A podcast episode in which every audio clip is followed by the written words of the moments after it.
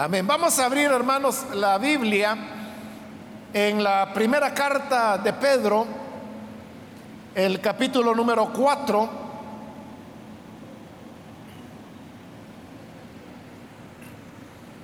Primera de Pedro 4, ahí vamos a leer los versículos que continúan en, la, en el estudio que estamos realizando de esta primera carta.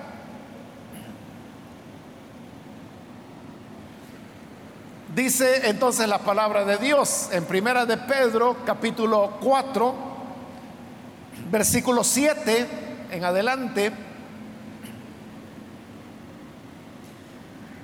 Mas el fin de todas las cosas se acerca.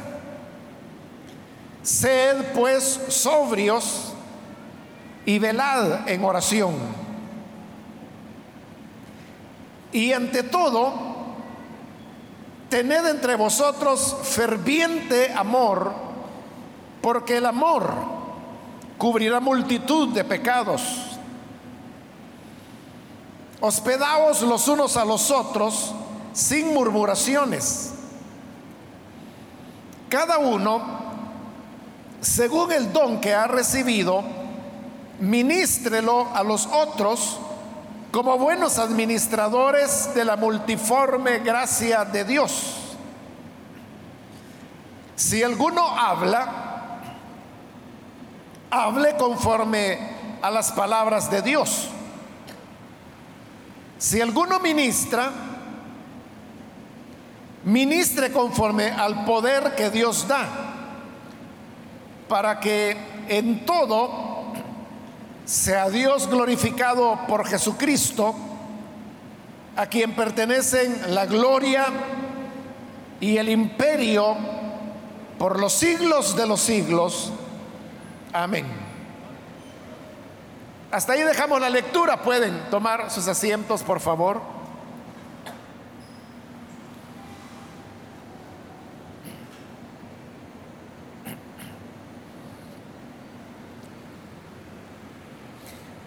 Hermanos, seguimos adelante con esta primera carta de Pedro. Nos encontramos en una sección en la cual Pedro o la carta ha venido expresando cuáles son los comportamientos, las conductas que deben tener los hijos de Dios sobre la base de los privilegios que el Señor nos ha dado. Y hablando de esas responsabilidades, nos dice el versículo 7, mas el fin de todas las cosas se acerca. La expresión que ahí se usa, el fin, es algo que viene desde el Antiguo Testamento y que tiene que ver con el final de los gobiernos humanos y más que todo aquellos que se oponían al pueblo de Israel. Entonces la, la idea del fin es diferente la que ellos tenían a la que nosotros tenemos hoy. Porque nosotros cuando hablamos del fin, inmediatamente lo relacionamos con el fin del mundo. Y cuando hablamos del fin del mundo, en lo que pensamos es en algo catastrófico, en ciudades que se caen, en el mar que sale de sus límites y que inunda la tierra, Ideas así son las que tenemos cuando hablamos acerca del fin. Y por lo tanto las personas sienten temor. Al hablar del fin del mundo, la gente dice, bueno, ojalá falte mucho para eso, ojalá que no vaya a ocurrir, ojalá que yo ya no esté cuando eso suceda. Totalmente diferente a lo que el pueblo de Dios tenía, porque para ellos el fin era una buena noticia. era una esperanza. La esperanza de que habría de terminar el mal para dar paso al reino de Dios. Y realmente, hermanos, si nosotros ahora desde la fe cristiana pensamos en la en el final de los tiempos, también nosotros creemos que que el fin se ha acercado. Pero si lo pensamos bien, el fin para nosotros también es un fin de esperanza que no debería darnos temor. Porque es verdad que hay un aspecto, podríamos decir, de juicio que está implicado dentro del fin. Sabemos que viene una gran tribulación. El Señor Jesús le dio ese nombre, la gran tribulación, para distinguirla de todas las demás tribulaciones que, que podamos vivir. Él lo dijo bien claro en Mateo 24. Tribulación, dijo, como nunca antes ha habido sobre la tierra, ni la volverá a haber. Pero hay que recordar que la gran tribulación no es para nosotros. Es para el mundo incrédulo. El fin es una mala noticia, pero para los que son enemigos de Dios, para los que se oponen a Jesús y a su evangelio. Pero para nosotros, como allá Malaquías lo dice, cuando llegue el fin, nacerá el sol de justicia y entonces dice que, que los justos saltarán como becerros de la manada. Es decir, que será un día de fiesta, será un día de celebración. Así es como se está enfocando aquí cuando se habla acerca del fin, en su sentido de esperanza, de liberación, de fin de todo lo malo y del triunfo de la verdad, de lo bueno, de lo correcto.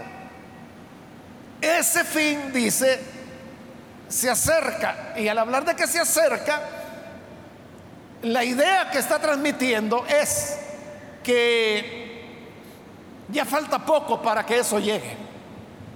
Y como ya falta poco, por eso dice el mismo versículo, sed pues sobrios y velad en oración. Como el fin se acerca, entonces pide dos cosas. Primero, ser sobrios. Esa palabra, sobrios, ya la habíamos encontrado antes en esta misma carta. Y expliqué que sobriedad lo que significa es llevar una vida equilibrada, que evita los excesos, la sobriedad es una palabra que nosotros utilizamos sobre todo para hablar de una persona que no está borracha. Sobrio es lo contrario de borracho. Borracho es al que se alcoholizó, se le pasaron las copas, como se dice. Pero el sobrio es el que él no ha tomado, entonces está en sus cinco entonces cuando dice que debemos ser sobrios, es igual que el que se abstiene de la bebida, no toma de ella porque quiere estar en sus cinco sentidos. Entonces, ser sobrio desde el punto de vista espiritual es evitar los excesos. Es, parte de eso es evitar los excesos en la comida, en la bebida, pero también el llevar una vida equilibrada. Eso es la sobriedad. Y luego el otro aspecto que dice es velar en oración porque el fin se acerca. Está hablando entonces acerca del tema de, de la oración. Velar lo que significa es estar atento, estar cuidadoso entonces debemos estar atentos a cómo es nuestra vida de oración debemos estar vigilando cómo es nuestra práctica de oración. Y cuando hablo de oración, hermanos, no necesariamente se trata de acumular mucho tiempo en oración, como a veces se entiende, como que si la virtud de la oración fuera una bodega donde uno va metiendo horas y horas y horas y horas de oración. La virtud de la oración es no cuántas horas llevamos, sino que me permite tener una relación con el Señor, tener comunión con Él, platicar con Él. Dado que el fin se acerca, nosotros debemos estar despiertos en cuanto al tema de la oración, es decir, no olvidarnos que debemos orar. La oración sigue siendo efectiva. Dios continúa respondiendo a las peticiones de sus hijos. En respuesta a la oración ocurren hechos sobrenaturales. En respuesta a la oración hay sanidades, hay milagros. En respuesta a la oración, lo que se creía perdido, la oración lo hace posible. Y eso, hermano, no ha cambiado en ningún momento. Por lo tanto, siendo que el fin se acerca, debemos siempre estar velando en oración. Luego viene el versículo 8, donde da más recomendaciones y dice, y ante todo, tened entre vosotros ferviente amor. Cuando dice entre vosotros se está refiriendo a los creyentes, a, los miembros de la iglesia, al cuerpo de Cristo. entre nosotros no dice que tiene que haber amor, no dice eso. Lo que dice es que tiene que haber ferviente amor. Y la palabra ferviente tiene que ver, hermanos, con, con fuego Ferviente significa que es intenso, que es apasionado. Esa palabra ferviente, como muchas otras palabras en el español, viene del latín. Pero en el español antiguo, allá por el siglo XVI, siglo XV, siglo XVI, las personas, por ejemplo, para hablar de, de agua que estaba en una olla hirviendo, en español antiguo no se decía hirviendo como acabo de decirlo, sino que se decía ferviendo, de ferviente. Entonces, agua ferviente es Hoy nosotros vimos agua hirviente. O uno puede hablar, por ejemplo, de un volcán ferviente, es decir, que está hirviendo, un volcán hirviente. Entonces note cómo la palabra ferviente venía de fervir, que, que, es hervir, que tenía que ver con calor, tenía que ver con fuego.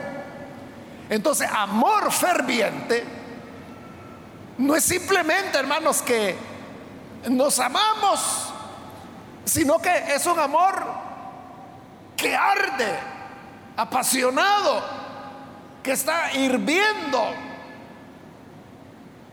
que es ardiente como el fuego. Entonces, lo que está recomendándonos es que el amor que debemos tenernos los unos a los otros tiene que ser un amor muy grande un amor que las personas lo puedan notar, lo puedan ver. Amor ferviente. Y luego dice, porque el amor cubrirá multitud de pecados. Cuando hay ese tipo de amor,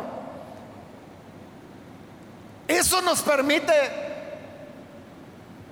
pasar por alto las ofensas o faltas que las otras personas nos hayan podido hacer. Este pasaje, hermanos, a veces es mal interpretado porque como dice que el amor cubrirá multitud de pecados, algunos lo han interpretado en el sentido de que si yo amo a mi hermano y lo veo pecando, entonces lo que tengo que hacer es cubrir su pecado. Es decir, que los demás no se den cuenta que anda pecando. Pero no es ese el sentido del pasaje. El sentido del pasaje es que si nos amamos fervientemente y como somos humanos, no vamos a equivocar, no somos perfectos y alguna vez yo voy a hacer algo que a usted no le va a agradar. O quizás voy a decir algo que lo hace sentirse incómodo, pero si usted me ama fervientemente, usted lo sobrepasa. Es como dentro de la familia, que el hijo puede ser un poco malcriado, pero como su padre, su madre lo aman, es amor ferviente el que tienen por él, entonces saben que no está bien pero lo perdonan y dicen, bueno, es que es un adolescente y ellos así son, pero ya crecerá, madurará. Y normalmente así es, ¿verdad? Que maduran y llegan a ser sobrios, ¿verdad? Entonces, ese es el sentido del pasaje, que nosotros no tendríamos tan vivas las ofensas o, la lista, ¿verdad? es que me hizo esto, después fue esto. Y son personas que nunca olvidan. Llevan bien anotado todo lo que los otros le han hecho, pero cuando amamos de verdad, entonces uno va evacuando esas situaciones, perdonándolas. Y así el amor nos permite cubrir esos pecados, es decir, perdonarlos con eso quedan cubiertos y luego la vida continúa. O sea, no hay un cambio. Como algunas personas que dicen, no, no, yo, yo siempre le voy a hablar, lo único que ya no va a ser como antes. Lo único que hoy, así de lejito, ahí no hay, no hay amor, ahí no ha perdonado. Pero cuando las cosas continúan como siempre han sido, ese es el amor ferviente que cubre multitud de pecados. Luego continúa en el versículo 9, hospedaos los unos a los otros sin murmuraciones. El ser hospedador era, hermanos, una de las principales cualidades y uno de los principales valores que había en la cultura de esa época.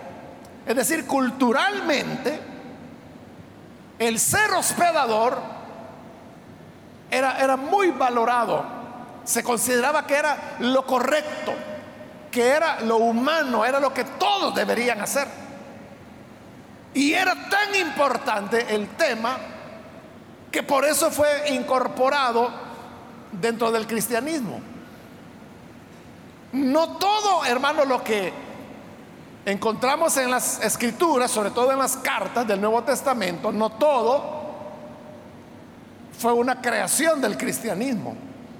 El cristianismo tomó muchas cosas que eran parte de, de la cultura de su tiempo y que dentro de esa cultura se veía como lo correcto. Como era lo correcto, lo incorporaron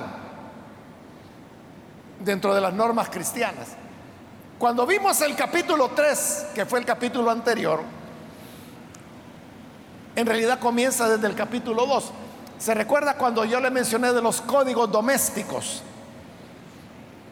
De cómo debía ser el esclavo con el amo, el esposo con la esposa, la esposa con el esposo.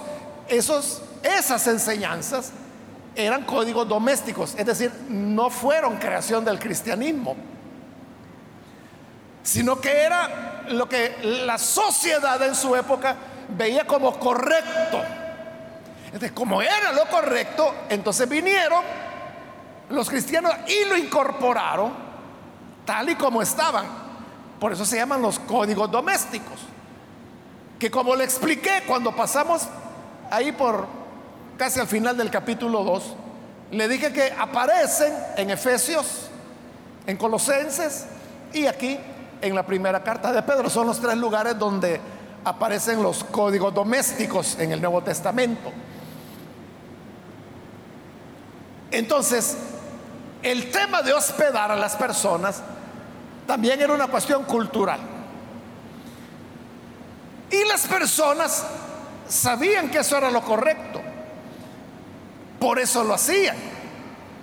Pero podía ser que al hacerlo, las personas se sintieran en cierta manera obligados, obligadas a hacerlo porque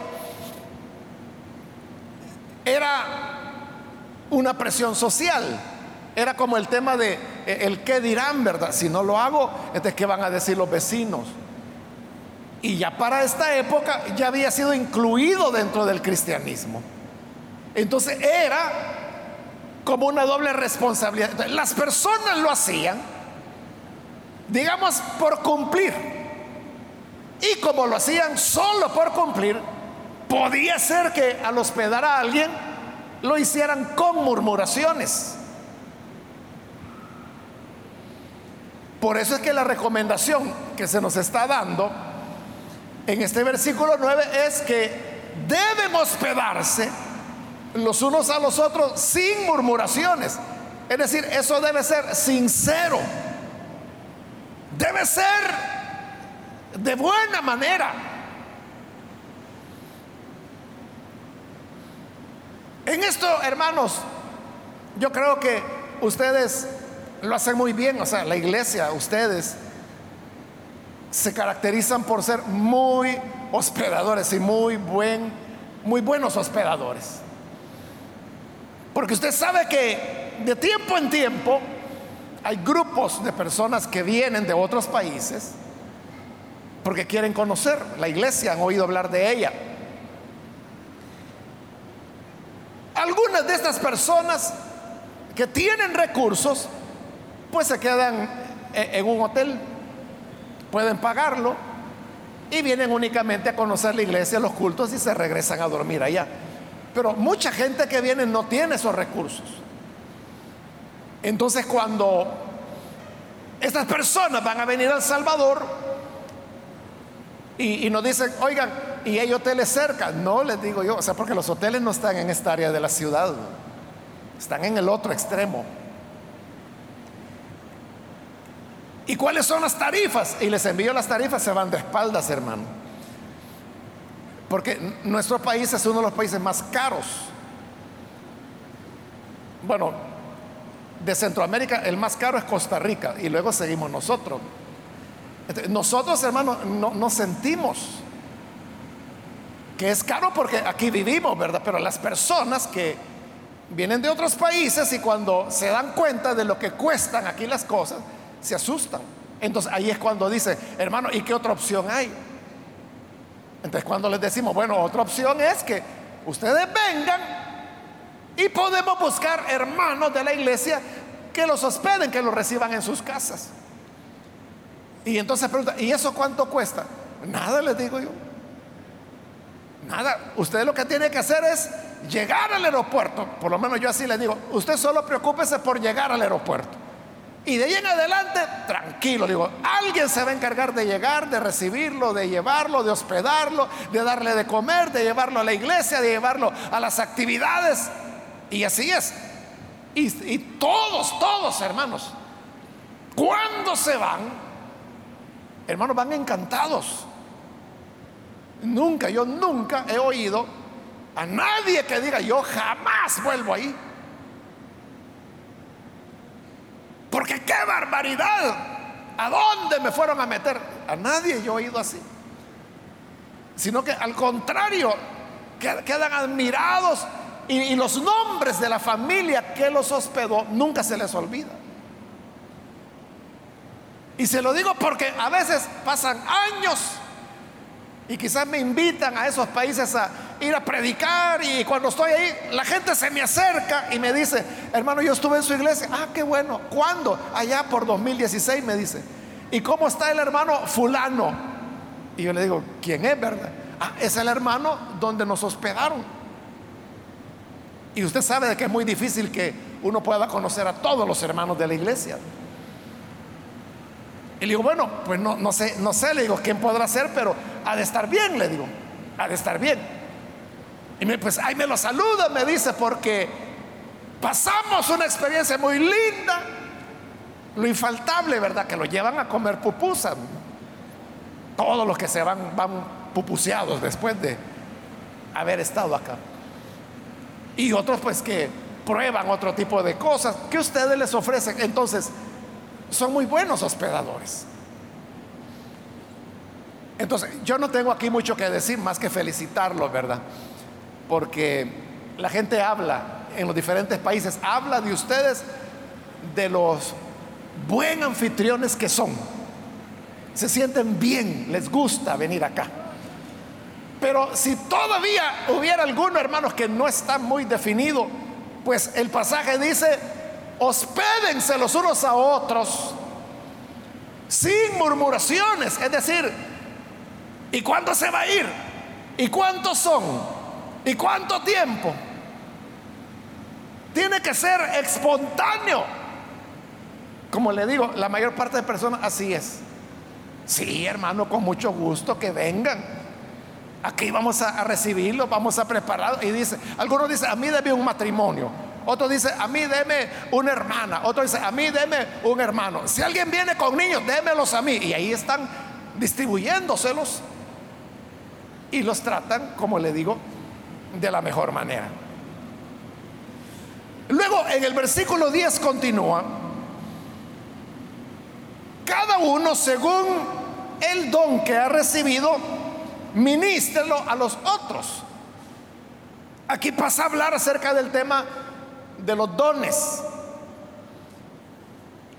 Y si puso atención a la lectura, ahí dice que cada uno, según el don que ha recibido, pero dice cada uno, ¿qué significa eso?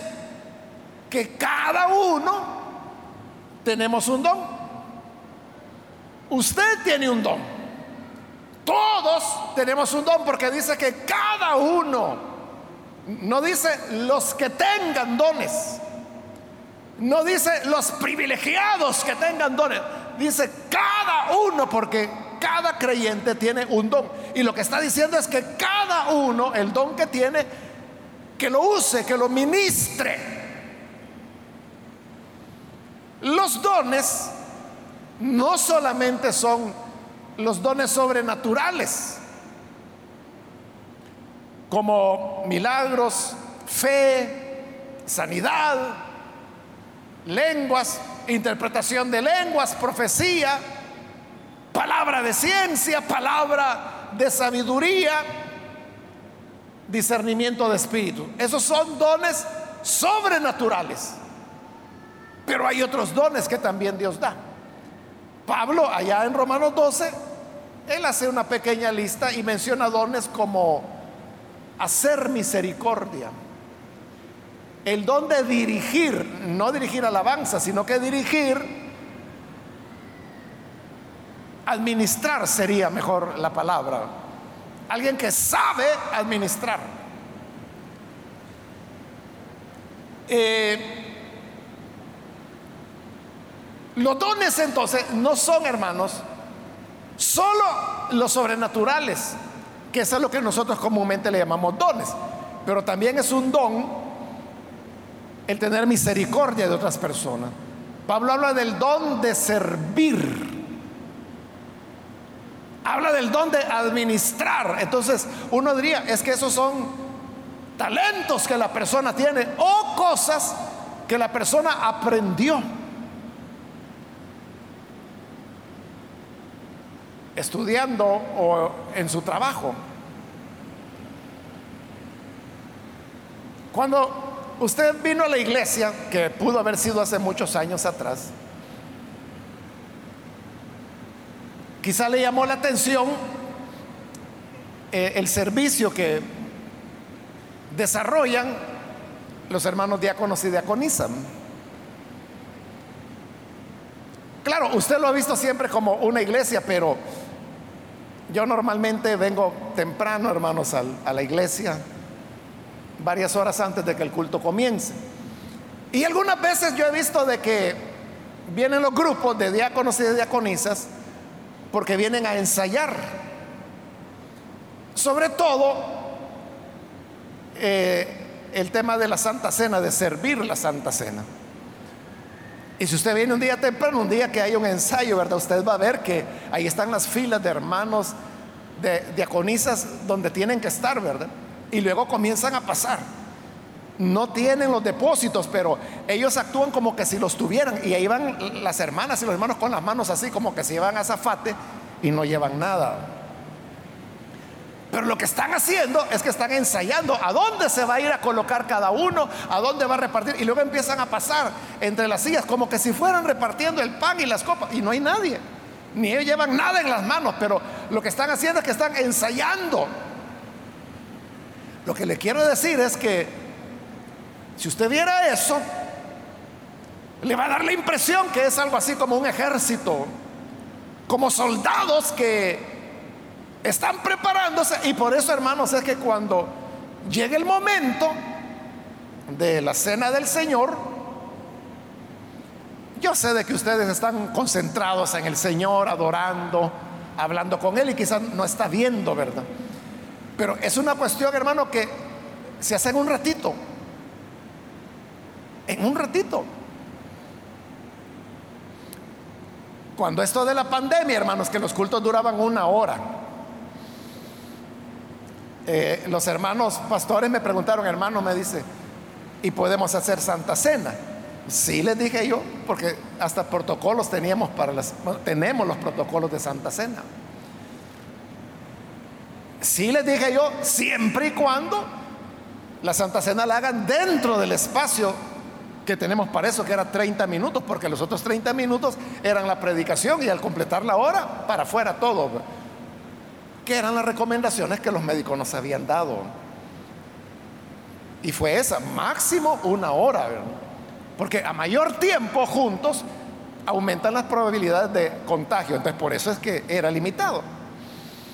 Digo era porque hoy pues ya, ya los médicos nos autorizaron para añadirle media hora más. Entonces nuestros cultos hoy están durando hora y media. Todavía falta media hora más, ¿verdad? Porque estamos saliendo a las 7.30, pero lo normal, recuerde, era salir a las 8. Entonces yo le dije a los hermanos, si ustedes la hacen dentro de los 30 minutos, de adelante. Lo hicieron. Porque esa organización, hermanos, permite hacer las cosas rápidamente. Entonces, yo le estaba diciendo de que parece como un ejército, pero la historia de cómo los diáconos y diaconisas se llegaron a organizar de esa manera, es la siguiente, la iglesia fue creciendo y cada vez tenía más espacio. usted sabe que mientras más amplio es un edificio y más personas, es más difícil controlarlo.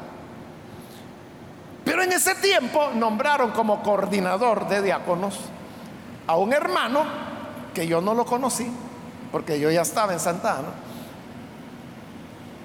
el cual había sido militar. Entonces él dijo, bueno, aquí es operación diácono, dijo él. Y lo que él conocía de, disciplina, de organización, de jerarquías, entonces vino y comenzó a diseñarlo e hizo este ordenamiento, que es el que perdura hasta hoy. Él, hermanos, como le digo, yo no sé quién fue, pero eso fue hace 30 años atrás, más quizás 40 años atrás quizá. Pero se fue heredando, se fue heredando y vinieron otras generaciones que aprendieron. Por eso es que yo le digo que cuando usted lo ve, esa impresión da que es un ejército. Entonces, ¿qué hizo este hermano? Él era un militar, pero él tenía los conceptos de, dirección, en el caso de tropa, de asignación de responsabilidades de presentarse puntualmente y al presentarse recibe la asignación y va a servir. Aquí están los diáconos y diaconisas, pregúntele si usted quiere. Eh, ellos vienen y al nomás venir tienen que presentarse allá. Y ahí le dicen, usted está al lado, usted está al otro, usted vaya aquí. Tienen todo, todo mapeado. Lateral tal, central tal, o sea, algo así son los códigos. Entonces ya saben a dónde tienen que irse a colocar. No tienen que estarles explicando. ese era el don del hermano. O sea, estoy contando esto para poner el ejemplo, ¿no? De, de que todo sirve dentro de la obra de Dios. Entonces, cuando Pedro dice de que el don que cada uno ha recibido, que lo ministre, ministrar significa servir, servir con el don. Si tienes un don sobrenatural, ejercítalo. Y si tienes otro don que pudiera ser, no sé, administrar, aconsejar, animar, exhortar, las diversas expresiones y de actividades que se necesitan dentro de la iglesia, hazlo. Hazlo. Eso es lo que la carta nos está diciendo. Dice, como buenos administradores de la multiforme gracia de Dios. Está diciendo multiforme gracia de Dios. Es decir, la gracia de Dios no es única. Bueno, es una sola, pero que dice que es multiforme, lo cual significa que tiene múltiples formas. El que habla en lenguas es la gracia de Dios, pero también aquel hermano que, que sabe administrar, que sabe, por ejemplo, administración financiera. Uno diría, bueno, pero eso se estudia en la universidad. Sí, así es. Pero el que tiene ese conocimiento, tiene ese don y lo pone al servicio de la obra. Eso es lo que ocurre, digamos, en el tema de los ancianos. Porque la iglesia, hermanos, hace décadas, décadas atrás fue, que algo iba a hacer yo de la iglesia, a un banco fui y no sabían nada del IN. Y dice, pero no puede ser. Le digo, si tenemos años de tener las cuentas aquí en este banco. Y buscaban y buscaban. No, no. Hasta que finalmente llegó una persona, iglesia linda, y usted, sí le dije yo, ah, no, me dice, es que ustedes están clasificados, me dijo, como mediana empresa. Y aquí usted está en la parte comercial, suba, me dijo, no me acuerdo si era segundo o tercer piso. Y cuando subí, ahí eran oficinas administrativas. Entonces yo le dije, mire, yo vengo de parte de la iglesia. Ah, ¿cómo no? Ahí sabían todo. Ahí era donde llevaban todo lo de la iglesia. Pero a mí me llamó la atención que ellos dijeron mediana empresa. O sea, el banco así nos había clasificado. Entonces, desde ahí yo dije, entonces significa que la iglesia no es una cosa pequeña, ¿verdad? Sino que desde el punto de vista de las finanzas o, o del sistema bancario, ya nos colocaban, y le estoy hablando de hace como 30 años, ya nos clasificaban como pequeña empresa. Hoy no sé. Entonces, hubo un momento, hermanos, cuando esto fue hace como 20 años quizás, yo entendí de que lo que necesitamos eran hermanos ancianos que tuvieran buen testimonio, llenos del Espíritu Santo, que fueran activos en las células, algunos de ellos, bueno, eran y algunos siguen siendo supervisores todavía. Pero yo dije, tienen que entender de finanzas, de administración. Entonces fue un criterio que se agregó y entonces los nuevos ancianos que comenzaron a, ser llamados son hermanos que tienen ese tipo de cualidades. Entonces, ahí está, mire, el don que tienen lo están poniendo al servicio de la obra. Y esa es una expresión de la multiforme gracia de Dios. Usted podrá decir, no, pero mire, eso en la universidad se aprende. ¿Qué tiene que ver con la gracia de Dios? Es que si no es por el Señor, hermanos, nada podríamos hacer. Nada podríamos hacer. Cuando estalló la crisis económica en el 2008, estalló en los Estados Unidos y todos esperaban pues de que la crisis iba a llegar en determinado momento a nuestro país. Tardó como un año, pero lo que yo le quiero decir es que los hermanos ancianos, como son financieros, ellos me decían, hermano, tenemos que tomar medidas, porque vamos a tener problemas. Y le decía, ¿pero por qué? ¿Están bajando los ingresos? ¿O tenemos muchos gastos? ¿O qué? No, no, ahorita todo está normal, me decía.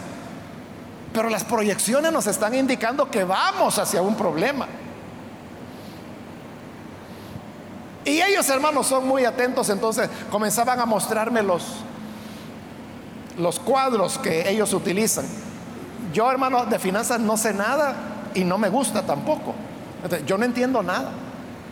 Pero ellos me decían, mire, aquí tenemos esta situación, entonces estamos calculando que dentro de tantos meses, si no hacemos nada, vamos a tener problemas. Y yo lo veía, yo no veo nada. No, hermano, pero así es, me dice, mire, aquí está, me decía. Y yo no veía nada. Bueno, entonces yo dije, para eso yo he puesto gente que sepa, ¿no? Como yo no sé nada de eso y tampoco me involucro en ese tema, entonces tiene que haber gente creyente que amen al Señor, pero que sepan manejar esto. Entonces, como para eso estaban, yo entonces, ¿qué sugieren ustedes? Y ahí fue cuando me comenzaron a decir, tenemos que hacer recortes de esto, de esto, de esto. Recuerdo, hermano, que habían medidas que parecían quizás como sin sentido, como por ejemplo de que cuando uno llegaba a la oficina no podíamos encender el aire acondicionado, teníamos que esperar a que cuando ya no aguantáramos, cuando ya fuera insoportable, encender el aire. Y la instrucción era que 15 minutos antes de salir de la oficina había que apagarlo. eso daba un ahorro. Y hubo otras medidas que, incluso, hermanos, algunos las consideraron ridículas, como por ejemplo, usábamos vasitos de papel para tomar agua de, los garrafones. Entonces se, se, quitaron todos. Y a cada hermano se le pidió que trajera una taza. Y que se iba a hacer su taza y que con eso iba a tomar agua. Y hubo otras medidas. Lo que ocurre es que la iglesia no tiene gastos que se puedan recortar, porque todo lo que se hace es importante. Pero fueron varias medidas, ahí le he explicado un par de ellas, y eso produjo un ahorro, hermano. Y cuando se hizo el balance de ese primer año, el ahorro era fuerte, o sea, era representativo. Fíjese que también fue la época cuando se recuerda que ahí poníamos unos depósitos para reciclar, donde usted podía traer latas de metal, vidrio. Fíjese que en ese año, si mal no recuerdo, fueron 15 mil dólares que la iglesia recibió de ese material para reciclar. Tal vez a usted decía, bueno, yo lo hago por colaborar, ¿verdad? Por, en lugar de votar estas cosas, mejor las llevo a la iglesia. Y quizá usted ni sabía qué hacíamos con eso. Pero lo que hacíamos era de que había un grupo de hermanos que se habían organizado y que todos estos materiales se los llevaban, los reciclaban y los materiales reciclados los vendían como materia prima para otras empresas. Y parte de ese dinero lo daban a la iglesia. Entonces, eso que ellos daban a la iglesia, me recuerdo que en ese año sumaron, si mal no recuerdo, 15 mil dólares.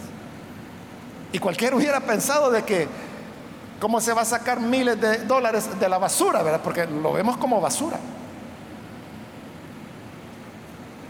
Después hubo variaciones en el precio del petróleo y ya el proyecto ya no fue rentable. Entonces los hermanos lo suspendieron y así fue como se fue quedando.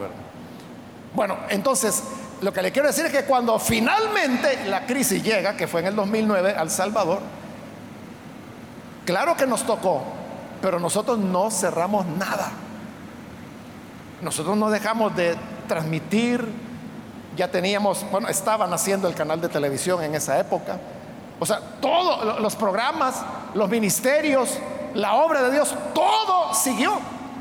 Porque con un año de anticipación, la iglesia estaba preparada para lo que ellos me dijeron y que yo no lo di. Que me dijeron, mire, si no hacemos nada, aquí vamos a tener problemas. Entonces, como si hicimos algo, llegó el momento y lo pasamos en limpio. Entonces, ahí, hermano, usted podrá decir, bueno, pero ¿y cómo lo vieron? Esa es la multiforme gracia de Dios, que utiliza todo, todo, hermano, lo que uno pueda tener. Y a eso nos está invitando la carta, que, que lo que sea que uno tenga, lo ponga al servicio. Y pone algunos ejemplos, por ejemplo, en el 11. Dice, si alguno habla, hable conforme a las palabras de Dios. De hablar todos hablamos, ¿verdad? Pero cuando dice si alguno habla, eso se puede interpretar de varias maneras. Usted lo puede interpretar que se está refiriendo a los dones de palabra, que son lenguas, interpretación de lenguas y profecía. Pero también, y así lo interpretan algo otros estudiosos, que está hablando, por ejemplo, de la capacidad de, hablar, de, de enseñar, de articular las cosas correctamente de tal forma que usted comprenda lo que se está diciendo. Porque a veces oímos gentes que uno dice, bueno, a saber qué está queriendo decir. Y hay otras personas que cuando hablan, uno entiende muy bien y hasta da gusto oírlo. Ya sea lo uno o lo otro, si tú hablas, habla conforme a las palabras de Dios. Es decir, apegados a lo que Dios quiere que sepamos, porque ese es el don que tú tienes. úsalo conforme a la palabra de Dios. Si alguno ministra, es el otro ejemplo, ministre conforme al poder que Dios da. Ministrar, le expliqué que significa servir.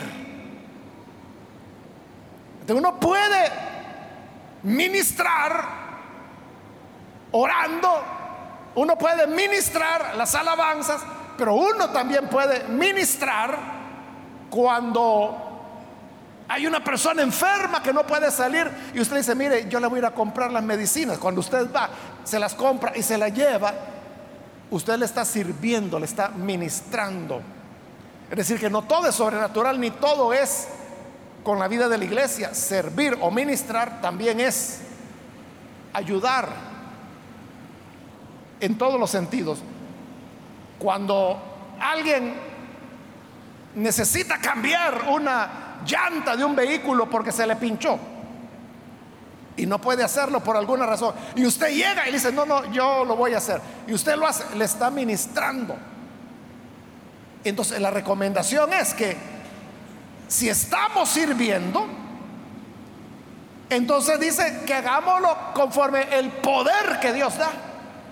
Es decir, no debemos hacerlo en nuestra fuerza, sino que con el poder y las capacidades que el Señor da. Para, este es el propósito, para que en todo sea glorificado Dios por Jesucristo, a quien pertenece la gloria y el imperio por los siglos de los siglos. Amén, ¿verdad? Entonces, cuando lo hacemos así, es, el Señor es glorificado. Como dice ahí, por medio de nuestro Señor Jesucristo. Para Él sea la gloria por los siglos de los siglos. así funciona la iglesia. Amándonos fervientemente y sirviéndonos los unos a los otros a través del don que Dios ha dado a cada uno. Así que hermanos y hermanas, adelante a servir Servir, esa es la característica y la consigna del cristiano. Servir, servir, servir, servir. Servir a Dios es servir a los hermanos. Servir a las personas es servir a Dios. Amén, hermanos. Amén. Vamos a cerrar nuestros ojos y vamos a orar al Señor, pero antes de hacerlo, yo quiero hacer una invitación para las personas que todavía no han recibido al Señor Jesús como su Salvador, yo quiero invitarle para que hoy usted pueda venir y recibir la vida que Jesús le ofrece. Si hay algún amigo o amiga que por primera vez necesita recibir al Hijo de Dios, póngase en pie ahí en el lugar donde se encuentra. Alguna persona, algún amigo o amiga, póngase en pie. Y lo que queremos es orar por usted. Ahí en el lugar donde se encuentra, ahí solamente póngase en pie y vamos a orar para que la gracia del Señor le pueda alcanzar. Hay alguien que lo hace. Póngase en pie. Vamos a orar por usted. O si hay algún hermano, alguna hermana que se alejó del Señor, pero hoy necesita reconciliarse. De igual manera, póngase en pie. Ahí donde se encuentra, póngase en pie. Porque es el momento de reiniciar la vida cristiana. Si usted se alejó, se apartó, se enfrió, hoy puede reconciliarse y retomar con ánimo y con amor ferviente la vida cristiana. ¿Hay alguien que lo hace? Póngase en pie. Si se va a reconciliar, hágalo en este momento. Voy a finalizar, hermanos, hago ya la última llamada y luego oramos. Pero si hay alguien que necesita recibir al Señor por primera vez o necesita reconciliarse, póngase en pie y aproveche porque esta es la última llamada que estoy haciendo. A usted que nos ve por televisión, quiero invitarle para que también reciba a Jesús ahí donde se encuentra. Ore con nosotros. Señor, gracias te damos por tu palabra, porque ella nos ilumina, nos instruye. Y queremos, Señor, ahora pedirte que lo que hemos escuchado podamos atesorarlo en nuestro corazón y llevarlo a la práctica. También te pedimos por aquellos que a través de televisión, de radio o de internet están abriendo sus corazones para recibir tu palabra, para creer en ti. Te rogamos, Señor, que bendigas a cada uno de ellos y bendice a tu pueblo para que podamos amarnos fervientemente y para que cada uno ejerzamos el don que nos has dado según tu palabra y según tu poder. Ayúdanos a ser hospedadores y hacerlo sin murmuraciones. Ayúdanos a velar en oración y a ser sobrios en vista de que el fin se acerca. Esa es nuestra oración por Jesucristo nuestro Salvador. Amén amén.